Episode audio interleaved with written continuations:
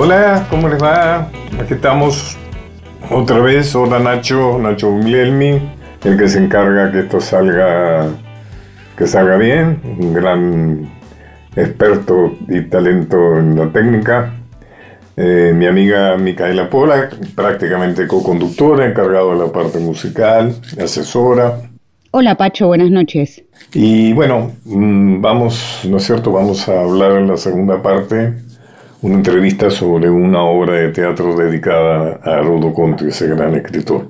¿Qué nos reservas de música? Bueno, arrancamos septiembre y es el mes, entre otras cosas, en el que vuelven las golondrinas al sur. Ellas hacen estos recorridos fascinantes y por eso son inspiradoras de muchísima poesía.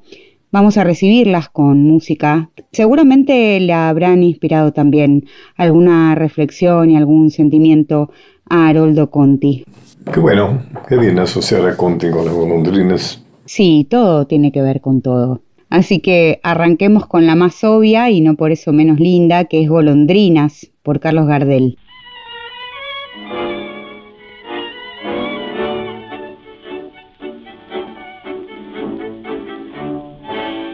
Golondrinas de un solo verano, con ansias constantes de cielo lejano alma criosa, errante y viajera, querer detenerla es una quimera.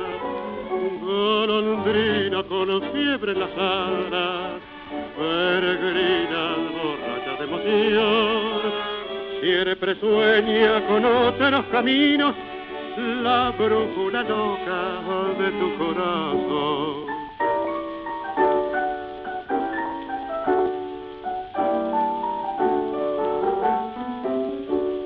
De mi pueblo, bebeta de mi barrio, la golondrina un día su vuelo detendrá. No habrá nube en sus ojos de vagas lejanías, y en tus brazos amantes su nido construirá. Su anhelo de distancia y aquí estará en tu boca, con la dulce fragancia de tu viejo querer. Criollita de mi pueblo, bebeta de mi barrio, con las alas plegadas también se devolver. En tus rutas que cruzan los mares, flores y una estela azul de cantar, y al conjuro de nuevos paisajes suena intensamente tu claro cordaje. En tu eterno sembrar de armonía, tierras lejanas se vieron pasar otras lunas siguieron tu huella, tu solo destino es siempre volar.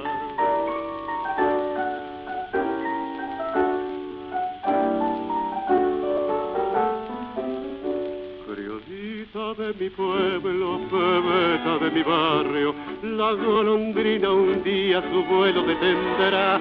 No habrá nube en sus ojos de vagas lejanías y en tus brazos amantes un nido construirá, su anhelo de distancia se aquietará en tu boca, con la dulce fragancia de tu viejo querer, criollita de mi pueblo, bebeta de mi barrio, con las alas plegadas también de volver.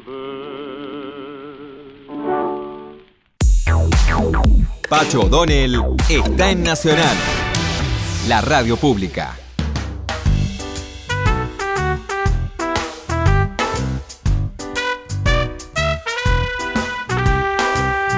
Bueno, Marta Skavak contó en el Tribunal Oral Federal 5 las alternativas de secuestro a Rodo Conte. Contó que ambos habían salido la noche, luminosa noche, a ver la película El Padrino 2 y habían dejado a alguien que estaba escondiéndose en su casa, eso fue un, elemento que muchos consideran importante en, la intervención de, la, de los represores. Juan Carlos Fabiani, se había quedado con los dos niños, uno que era mm, Ernesto, que era el hijo de tres meses que tenía la pareja, y Miriam, una nena de siete años que era hija de una anterior pareja de Marta. Eh, bueno, cuando entra a la casa se encuentran con que lo están esperando seis hombres vestidos de civil, que eh, ya lo tienen ahí este, dominado Fabiani, eh, lo encapuchan a Roldo, lo golpean, lo amenazan, se queda toda la noche, también la golpean y la amenazan a Marta, saquean, rompan, como suelen, solían hacerlo, robaron todo, también aprovechaban para saquear y se llevan televisores, electrodomésticos, todo lo que tuviera algo de valor en esa casa, por otra parte, muy simple, muy humilde. Ella en algún momento le pregunta por qué hacen eso. Yo también estuve en Estados Unidos, le dice cuando explican que es porque estuvieron en Cuba. Haroldo Conte había sido jurado en un concurso de, en Cuba. Eh, dice, pero Cuba es comunista, le explican como si fuera una razón suficiente para tanto daño. Esto es una guerra, le dicen, son ustedes o nosotros y no vamos a dejar ni las semillas. Bueno, la declaración ante la justicia que hace Marta dice, bueno, que finalmente ella se da cuenta que se, lo está llevando a Roldo, quiere despedirse, lo besa en la barbilla, que es la única parte que ella, él lo besa a ella, la única parte que, tenía descubierta, es decir, ella estaba encapuchada y ahí es muy interesante porque ella se da cuenta que él está a cara descubierta y que eso significa que indudablemente lo van a matar. Es decir, que no tienen miedo de ser reconocidos en caso de que él siguiera con vida. Bueno, la mujer se desata, después cuando ya se han ido, corre a dar la noticia a amigos, por ejemplo a sus colegas de la revista Crisis, que dirigía Eduardo Galeano, y la cuestión es que, pues, el gobierno militar, por supuesto, se eh, negaba a dar noticias de secuestros y muertes, desapariciones, pero el que da la noticia de la desaparición de Arnoldo Conti es Ariel Delgado en Radio Colonia. Los que recordamos, nunca olvidaremos la, la, voz, ¿no es cierto?, que tenía tan típica de Ariel Delgado. Y también salió la noticia en el muy valiente Buenos Aires Gerard. Bueno, la cuestión es que eh, después aparece otra anécdota, luego otra circunstancia, que es eh, vertebrado por Leonardo Castellani, un sacerdote a quien Marta acude, Leonardo Castellani, un hombre muy brillante, un hombre, un nacionalista pero democrático, eh, que fue también un revisionista histórico. Y sucede que Leonardo Castellani ha sido invitado por el dictador Videla un almuerzo, evidentemente un intento de, algún tipo de, relación con la cultura, eh, almuerzo que también ha sido invitado Jorge Luis Borges, Ernesto Sábato y Horacio Ratti.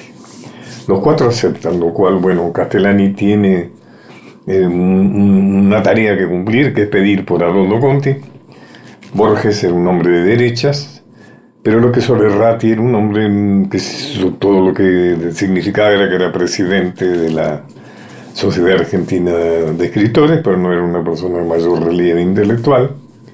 Pero lo que realmente sorprendió es que Ernesto Sábato aceptara la invitación, un hombre de izquierda. Eso es una mancha que aún todavía cubre la memoria de Ernesto. No sé si justificada o injustificadamente.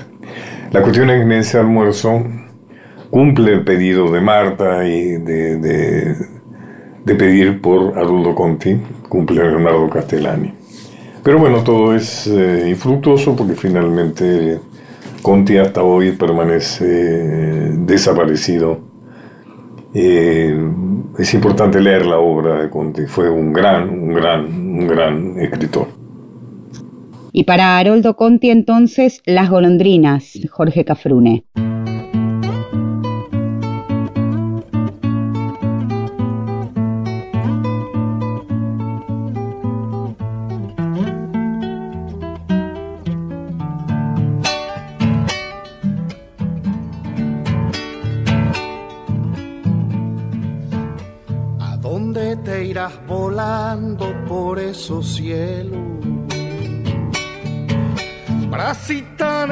que ilustra la oscuridad. Detrás de tu vuelo errante mis ojos gozan la inmensidad, la inmensidad. Velero de las tormentas se van las nubes y en surco de luz dorada se pone el sol y como sílabas negras las golondrinas dicen adiós, dicen adiós. Vuela, vuela, vuela, golondrina, vuelve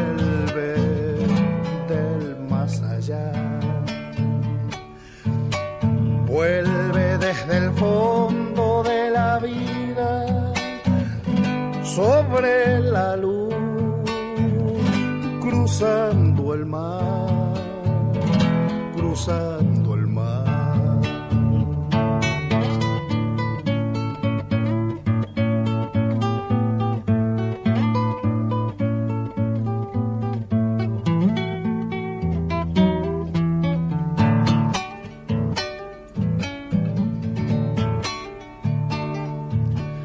cielo de barriletes muestra la tarde. El viento en las arboledas cantando va. Y desandando los días mi pensamiento también se va, también se va.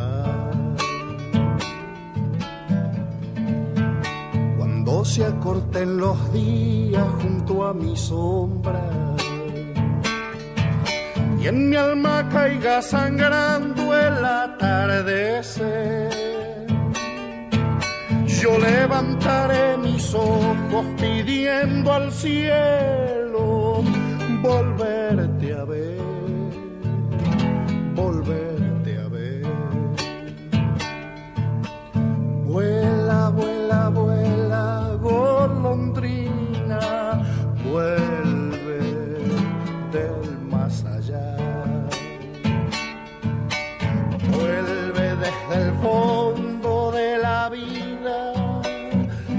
sobre la luz, cruzando el mar, cruzando el mar.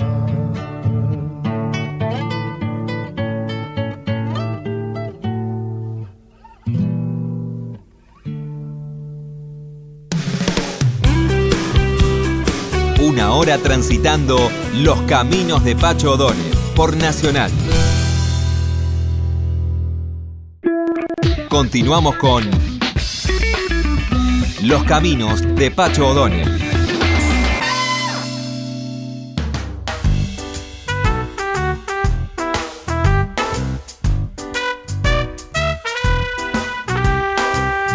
Esta segunda parte del programa va a ser una parte muy poética.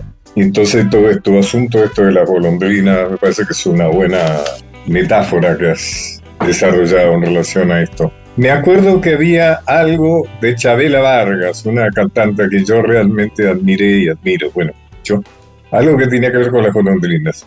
Las estaría despidiendo probablemente en México. Chabela Vargas canta Golondrina Viajera.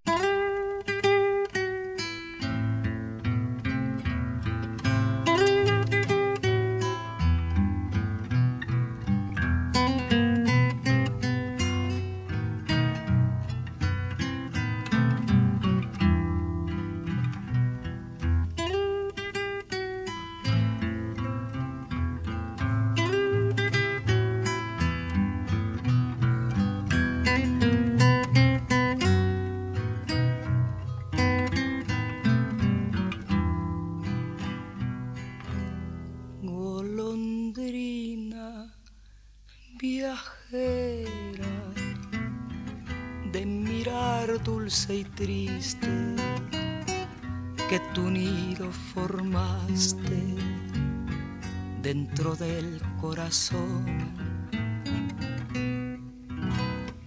Di, ¿por qué me has amado si tan pronto te fuiste? Di, ¿por qué me quisiste? Golondrina que vuela como una canción.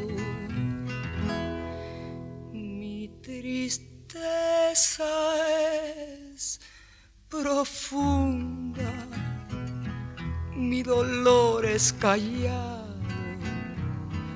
recordando tus besos que me hicieron soñar. Nadie sabe, viajera, que tu ausencia ha llorado con la dulce esperanza de que habrás de tornar, golondrina viajera, yo te habré de esperar.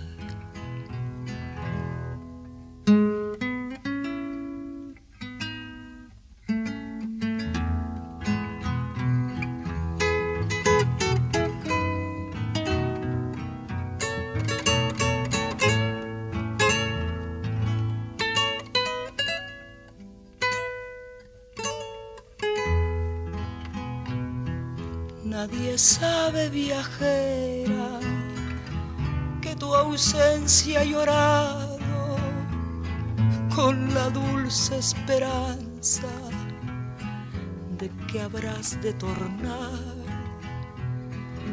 golondrina viajera. Yo te habré de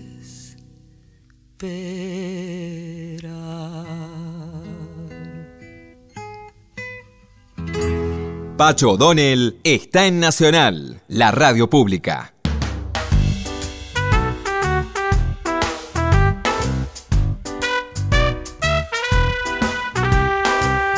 Bueno, tengo una entrevista ahora con dos personas que realmente aprecio y respeto muchísimo lo que hacen. Y debería ser, si yo fuera un buen entrevistador, algo muy interesante, porque los dos son personas muy interesantes. Estoy hablando de Juano Villafañe y Manuel Santos Silurrieta. ¿Cómo estás, Manuel?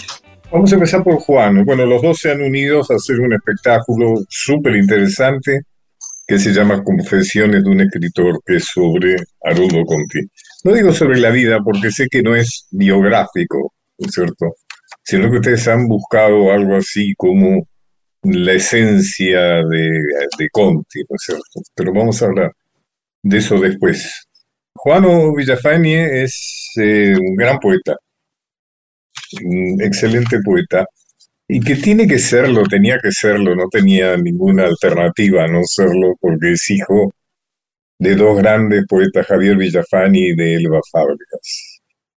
Dos personas míticas, ¿no es cierto?, de la cultura argentina, dos personas que trabajaron sobre el tema del arte del titiritero.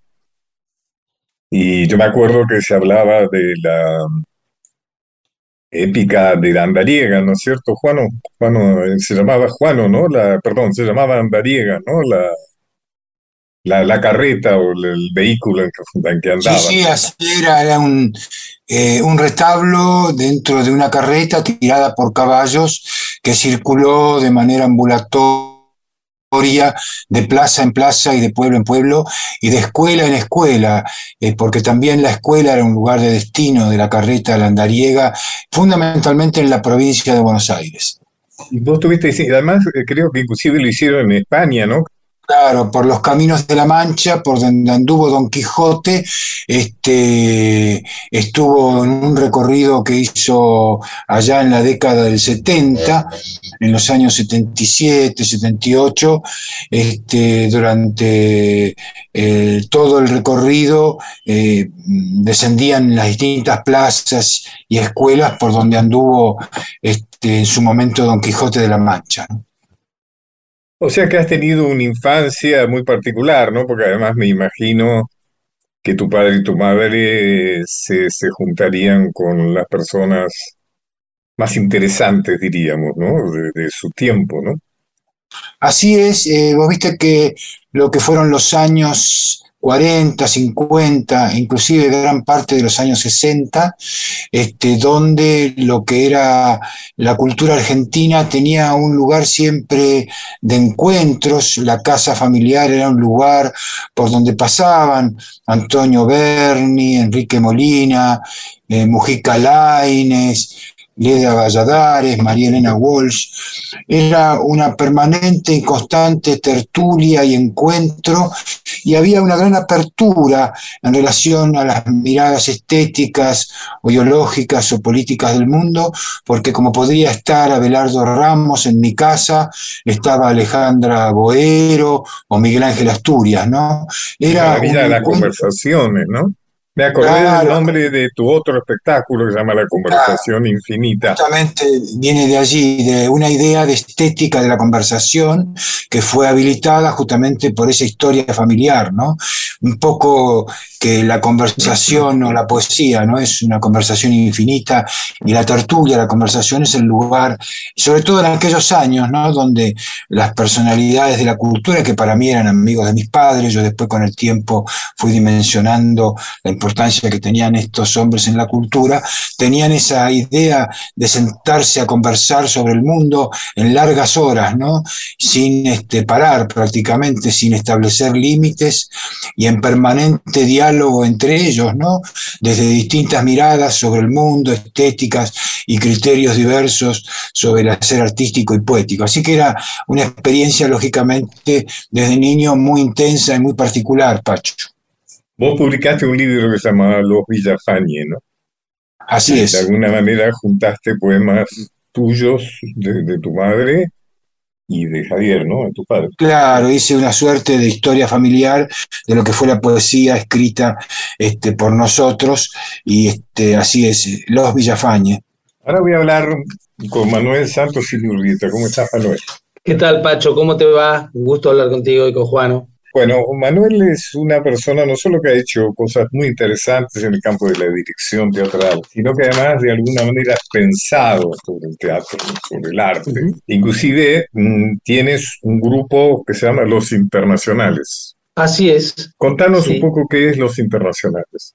Bueno, es un grupo de teatro independiente que dirijo hace una experiencia con mi grupo anterior que fue el Bachín Teatro, que es un grupo que busca o que parte su investigación, su lenguaje a partir de ciertos lineamientos eh, brechianos para un teatro épico, pero para pensar un teatro con características, con una épica nacional, con una épica latinoamericana, que conecte con un universo de, ideas y de, imágenes y de sentimientos que tienen que ver con nosotros, con haber nacido en esta ciudad, en este país. Eh, bueno, eso es un poco el camino de investigación de este grupo con el cual hemos encarado también varios, varios espectáculos con varios personajes históricos, como por ejemplo Eléctrico Carlos Marx, que es un espectáculo que hicimos en 2018, o Fidel Fidel también, es otro de nuestros espectáculos. Bueno, es un poco el camino de la grupalidad y del teatro independiente, la escuela que uno trae, que uno... De alguna manera vos defendés y, tu gente defiende el teatro político, ¿no es cierto? Inclusive te, entiendo una frase tuya que en la que decís que el teatro siempre es político. Aunque pretenda no serlo, siempre es político. Estoy totalmente de acuerdo con eso.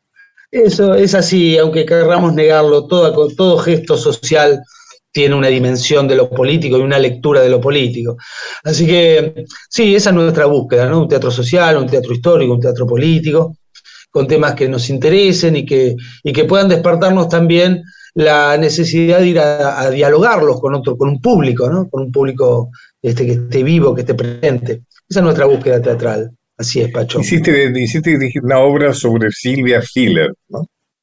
que fue una víctima eh, de la AAA, una arquitecta. Sí, sí, la joven eh, eh, arquitecta asesinada en el año 71 en la ciudad de Mar del Plata por un grupo paramilitar que en ese momento era la CNU, Concentración Nacional Universitaria, luego pasa a ser... Universitaria, así que después se incorpora a la. Así es. Y bueno, esto es un hecho que parte agua de la ciudad de Mar del Plata, este, y es interesante pensar la historia de la arquitectura de la ciudad de Mar del Plata, con todo lo que simboliza la ciudad de Mar del Plata para la, historia nacional, desde una arquitecta que no fue. ¿no? Y pensar en el presente y pensar este, la sociedad que construimos y con el eje central de la memoria como, un elemento este, indispensable. Para todos, los dos me van a contar por qué se juntan para hacer algo sobre Haroldo Conti. Digamos que fue un gran escritor, un gran escritor. Yo pienso que Mascaró, por ejemplo, es una obra a la cual no se le ha dado el reconocimiento que, se debe. Ustedes están colaborando con eso, pero creo que Mascaró es una de las grandes obras de la literatura argentina. Está también Sudeste, en fin, un gran escritor que fue secuestrado y desaparecido por la ominosa dictadura cívico-militar del proceso. Contame, eh, Juano, ¿cómo nace esto? ¿Por qué, por qué, por qué esto? Sí, nosotros apenas este, aparece este, la apertura democrática en, los primeros años 80, los primeros años de la postdictadura, un grupo de escritores que viene del taller Mario Jorge de Lely se propuso realizar un homenaje a Haroldo Conti y decidió armar una revista como la revista Mascaró, que tuvo una gran ascendencia en su primera etapa porque fue un lugar que dio luz a todo lo que era la apertura democrática justamente en nuestro país y llegó a interesar, tal vez así, tanto que colaboraron con la revista Gabriel García Márquez, este, Juan Gelman, Estoy entrevistando a Juan Villafani y a Manuel Santos Inurrieta. Soy Pacho Donel. Creo que la revista tuvo una, tiene algo que ver con lo que están haciendo ahora, porque creo que en la revista Mascaró se publica por primera vez el cuento inconcluso. Exacto, allí Estaba justamente. escribiendo Haroldo Conti cuando fue secuestrado Claro, esa obra los hijos de Haroldo nos la entregaron en la revista, la revista, como te decía, había crecido de una manera muy impactante y ellos se sintieron identificados totalmente y nos dejaron este cuento, tal cual lo había dejado Haroldo Conti antes que lo secuestraran en la máquina de escribir. Entonces yo pensé siempre que dentro de ese cuento había una obra de teatro, una obra de teatro incluida justamente desde las poéticas de Haroldo que tienen que ver con el río, con la llanura, eh, con los entornos urbanos, y a su vez con una idea de circularidad tal, porque también la obra de teatro es una obra que no termina, ¿no? Como el cuento tampoco termina. O sea, tiene un final que no es necesariamente un final. Aquí la eh, calidad en la dirección y en la puesta en escena de Manuel Santos justamente dio lugar a una puesta en escena que permite que esta circularidad de la obra, entre diálogos dramáticos, monólogos y textos sobre el pensamiento de Haroldo, se pudieran armar de manera tal que fueran circulares sobre sí mismos en la última noche en que estuvo Haroldo en este mundo, este, y a su vez la apuesta permitiera justamente hacer este recorrido, ¿no? Entendiendo que siempre la obra está dentro de un cuento que fue eh, un cuento inconcluso, sin terminar. Eh, la obra, mm, digamos, deja inconcluso el tema, digamos, de alguna manera, porque también es la vida así, ¿no? La vida nada termina. Pero creo que hay un remate que tiene que ver con un poema tuyo, ¿no? Sí, hay un remate que tiene que ver con un poema mío. Me gustaría que lo leyeras o lo dijeras ahora. ¿Puede ser? ¿Cómo no? Hace a la poética de Haroldo, te lo leo. Este, dice así, Pacho, siempre escribí y tengo un barco con un río y una casa en el centro del agua.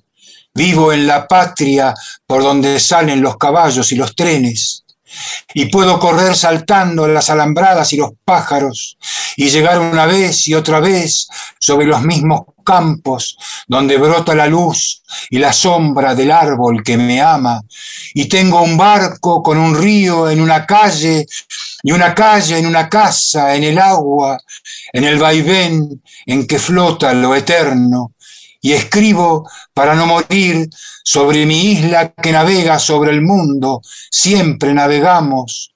No hay otro sitio para la memoria y el agua, hasta el feliz naufragio que nos deja en la costa, siempre escribí hasta en el feliz naufragio que nos deja en la costa, siempre escribí y dejé mi último cuento sobre la última máquina que golpea por la verdad de la memoria, como un hombre que regresa a su casa sobre el agua del río. Siempre escribí, seguiremos escribiendo siempre. Muy bello, muy bello.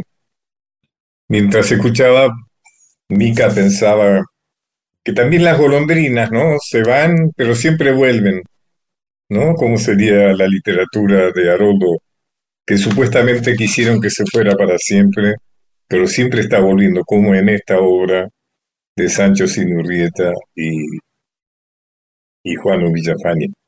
Ponernos algún tema de golondrinas. Escuchamos golondrinas en primavera de los Matuá mercedeños. Jamás Jamás me olvido esa tarde en la despedida feliz. Me tildaste de cobarde por humillarme ante ti.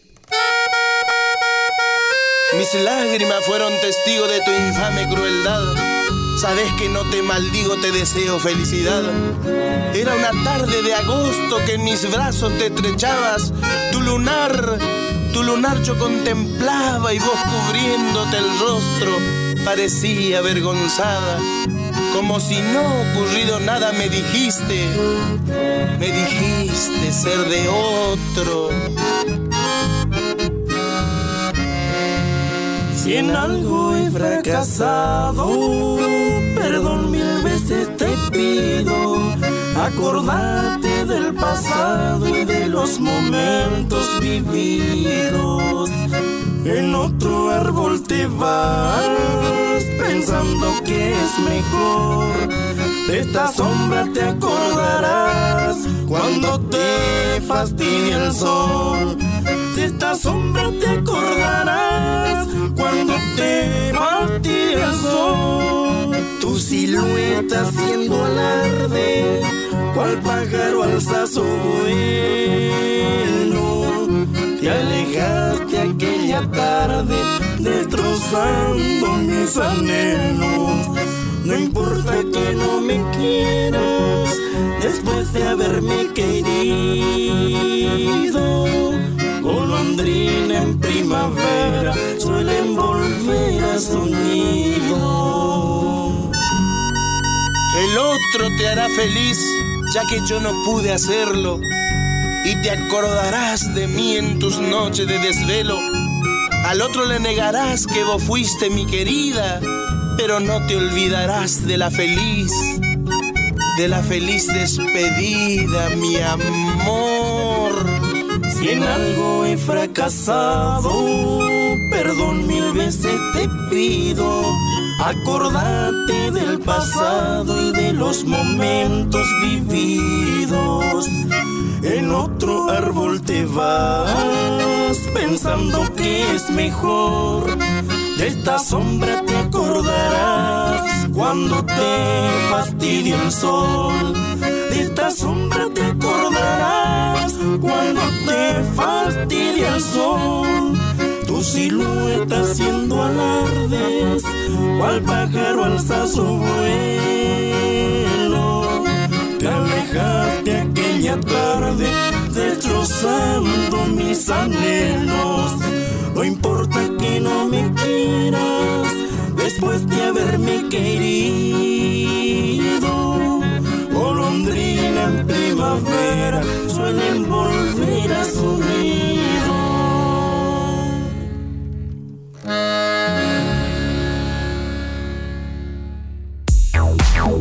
Pacho O'Donnell está en Nacional, la radio pública.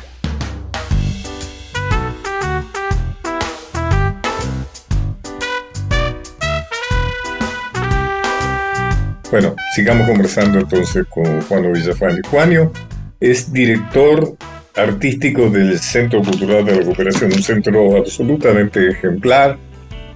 Eh, contanos un poco qué es el Centro Cultural de la Cooperación.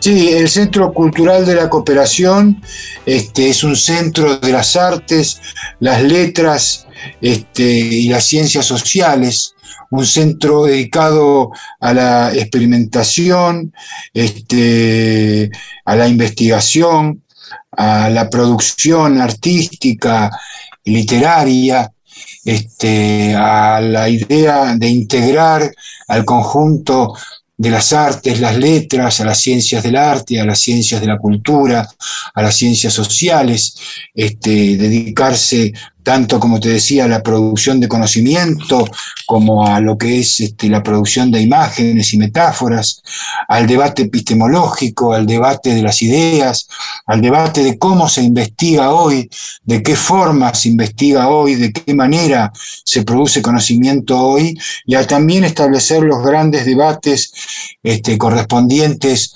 al arte contemporáneo, ¿no?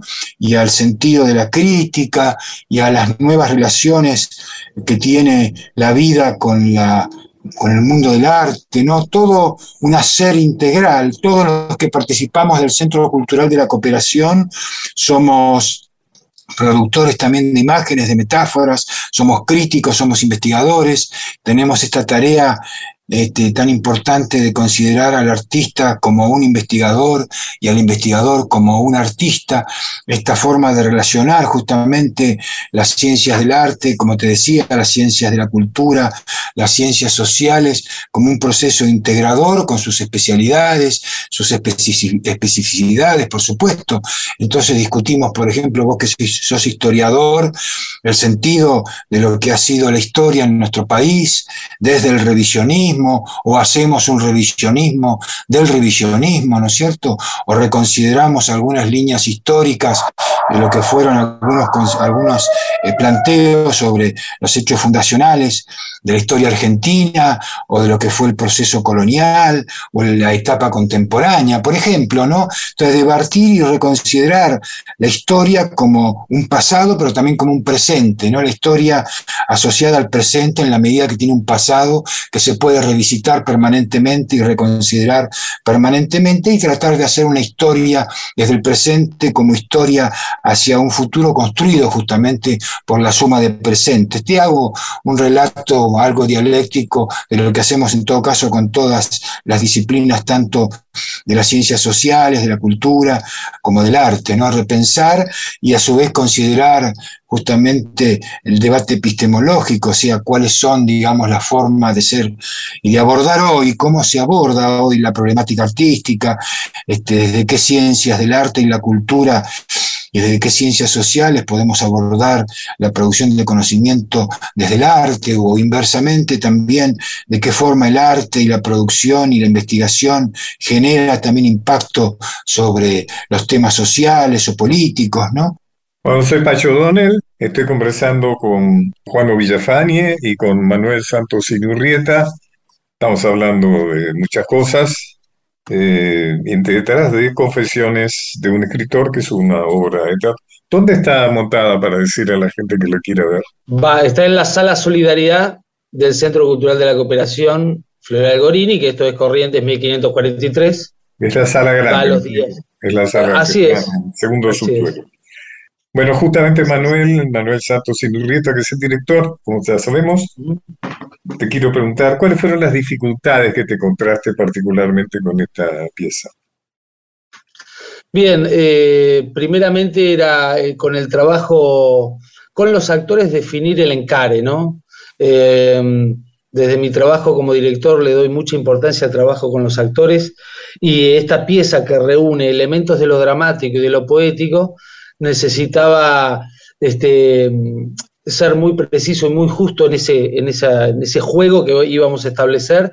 Entonces, eh, desde el punto de vista de lo actoral, hay elementos de lo dramático estrictamente, una progresión, si se quiere, más estanislasquiana desde lo teatral, de cierta organización. Es un estilo tuyo, ¿no? Vos trabajás bastante, ¿no? El tema del distanciamiento y todas esas, eh, ah, esas formas de ¿no?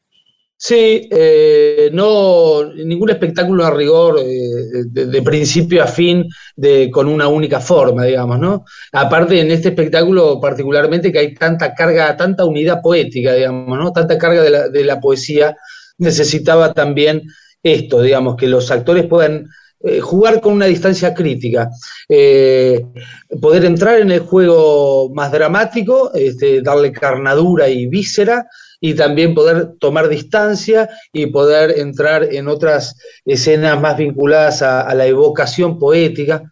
Em, así que ese fue como la clave, digamos, encontrar ese código actoral, no buscar una representación verista, digo naturalista o realista de los personajes. Yo no le pedí en ningún momento, y eso fue este, algo que, encontramos colectivamente con el grupo, con, el elenco, eh, a Gustavo Pardi que interpretara un Haroldo Conti este, mm, eh, de manera naturalista, de manera realista, Exactamente, exactamente. Quería que esté siempre presente el actor entrando y saliendo de ese juego planteado, mostrando brechianamente, como decías, mostrando que se muestra y celebrando este, este homenaje a Conti en esos términos, digamos.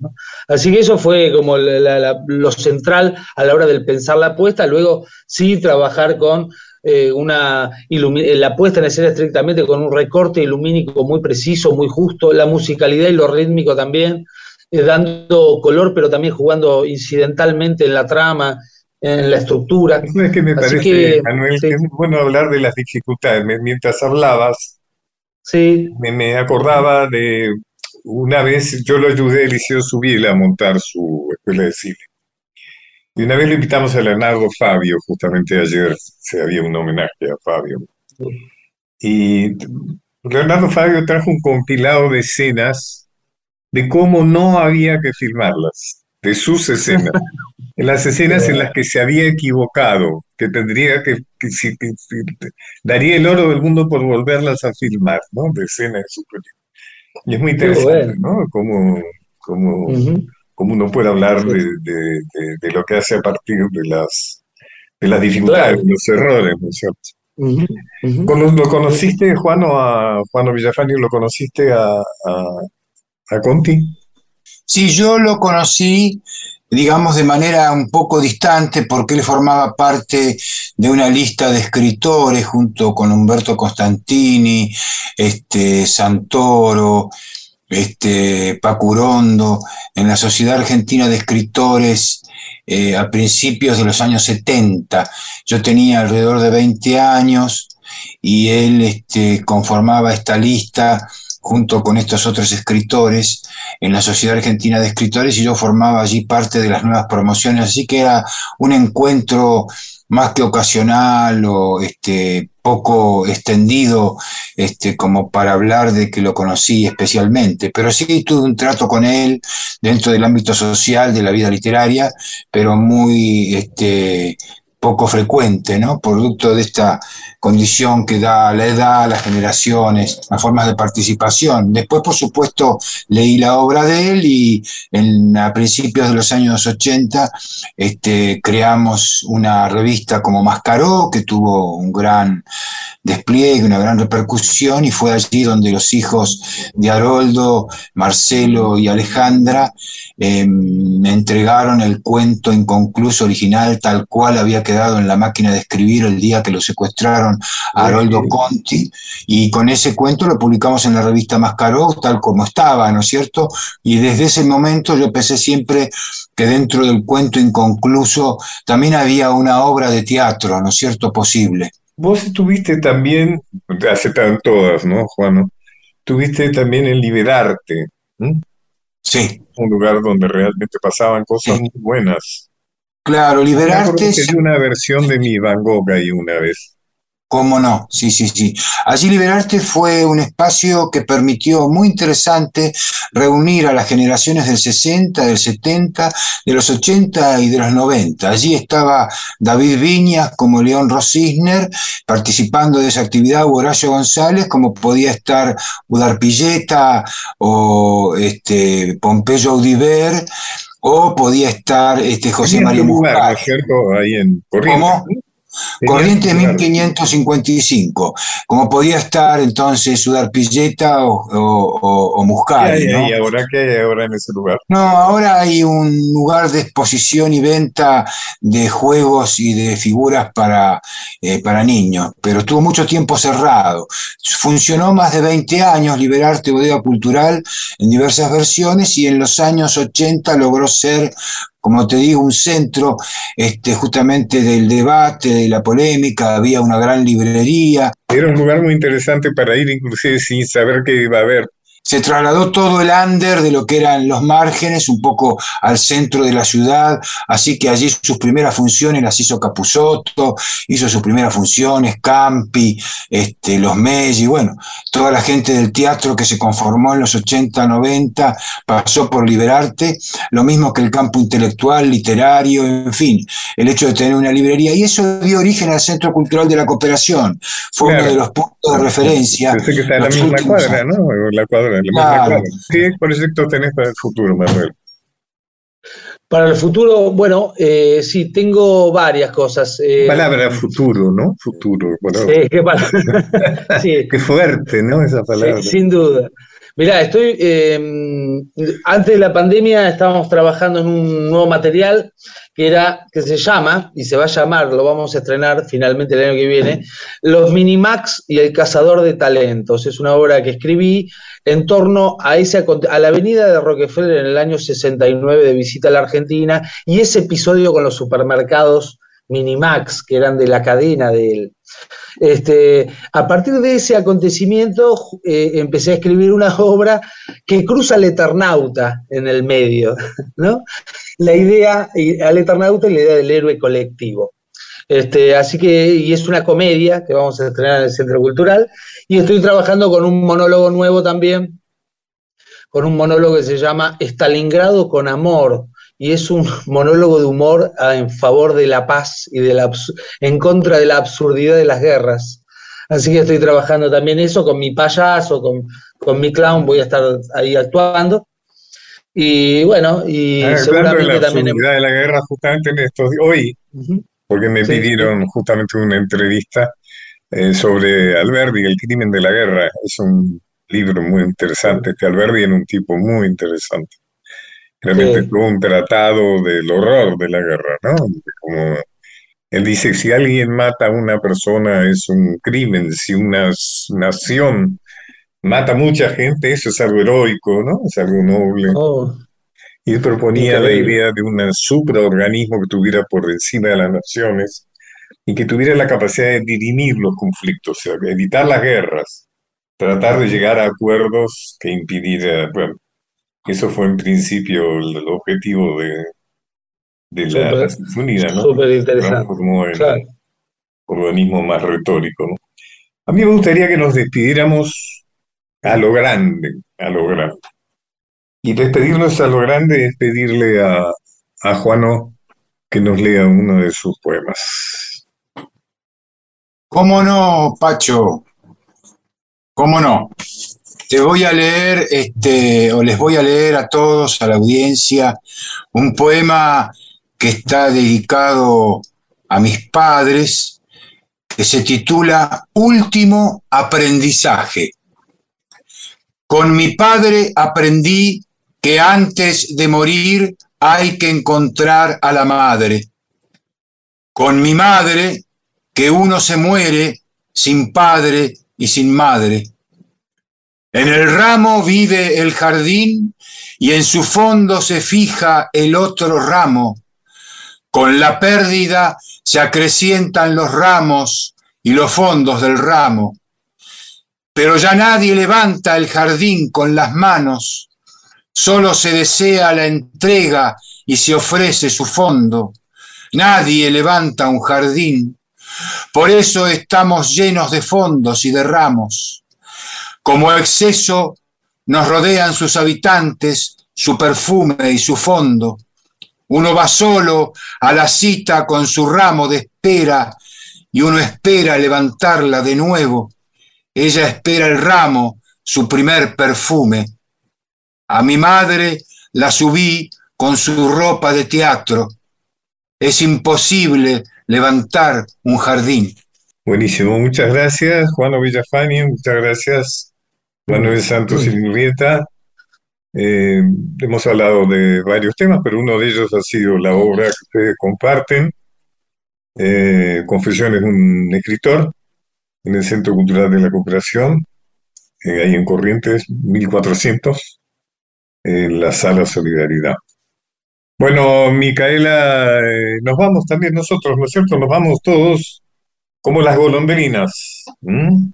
Así que bueno, acompañanos con algo, uno de tus temas de golondrinas de hoy Nos vamos con La golondrina de Caetano Veloso. Pacho, buen fin de semana. y nos volvemos a ver el próximo viernes a las nueve de la noche, como siempre.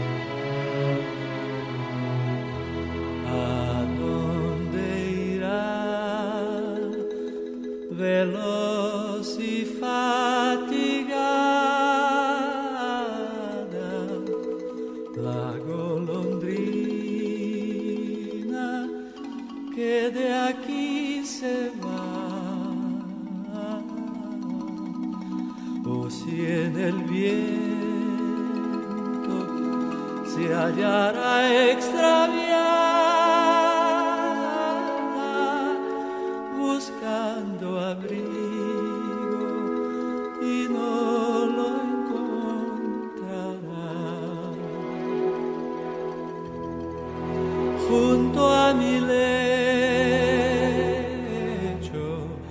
le pondré su nido en donde pueda la estación pasar. También yo estoy en la región perdido,